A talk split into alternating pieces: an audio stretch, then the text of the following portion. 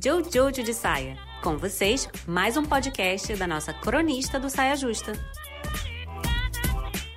Olá, eu sou Jujut, pra quem não me conhece, pra quem me conhece, olá. Cá estou para mais uma temporada aqui no Saia, que é uma grande alegria, porque eu consigo falar com pessoas que talvez eu não falaria não fosse por esse sofá, então muito agradecida. E aí já que estamos nesse momento, né, recomeçando uma nova temporada, fica aquele clima de últimas atualizações e tal, eu apresento para vocês a minha nova casa, aqui no interior de Goiás, que eu tô morando por tempo indeterminado, porque eu ia passar quatro dias em Goiás e depois eu ia pegar um avião pro Amazonas para fazer uma oficina lá.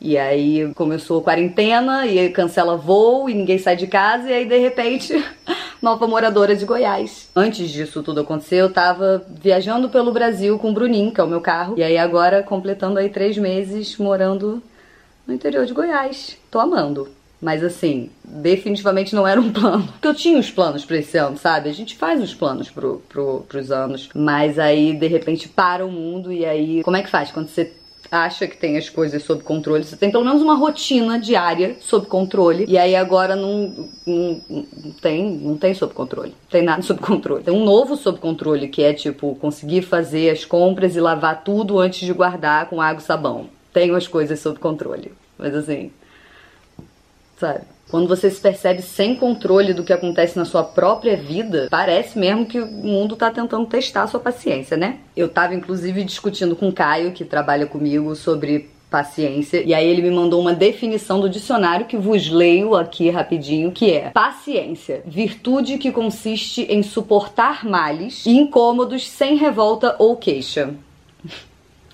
Não existe palavra melhor para definir os processos individuais e coletivos que esse corona tá impondo, né, no, no mundo atualmente.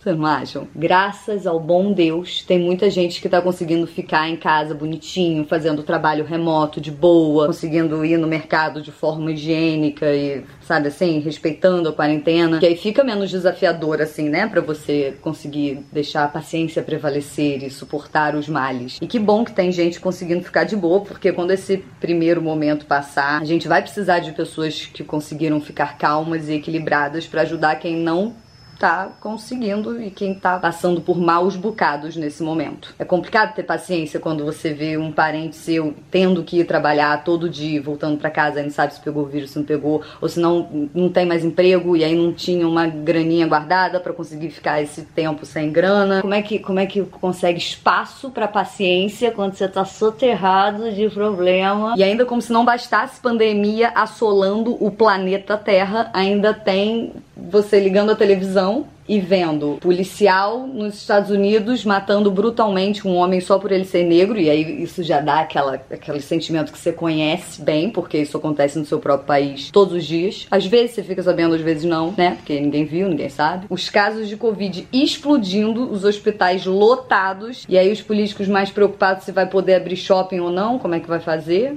Como ter paciência se em pleno 2020 você abre suas redes sociais e liga a televisão e você vê referências nazistas explícitas sendo feitas por políticos e por cidadãos comuns, não é mesmo? Como se fosse algo supernatural. Complicado ter paciência. Acaba virando aquela situação que você tem que escolher onde colocar a sua paciência, porque tem uns lugares que não, não, não, não tem mais como.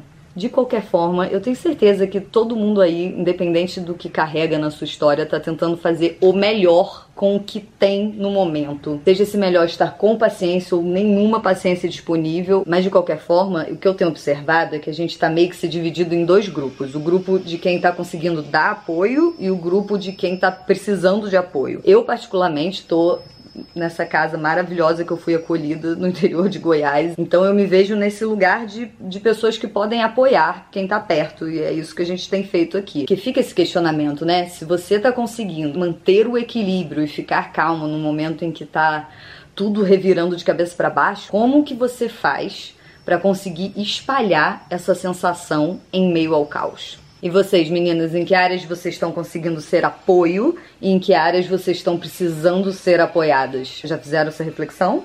Hein? Hein?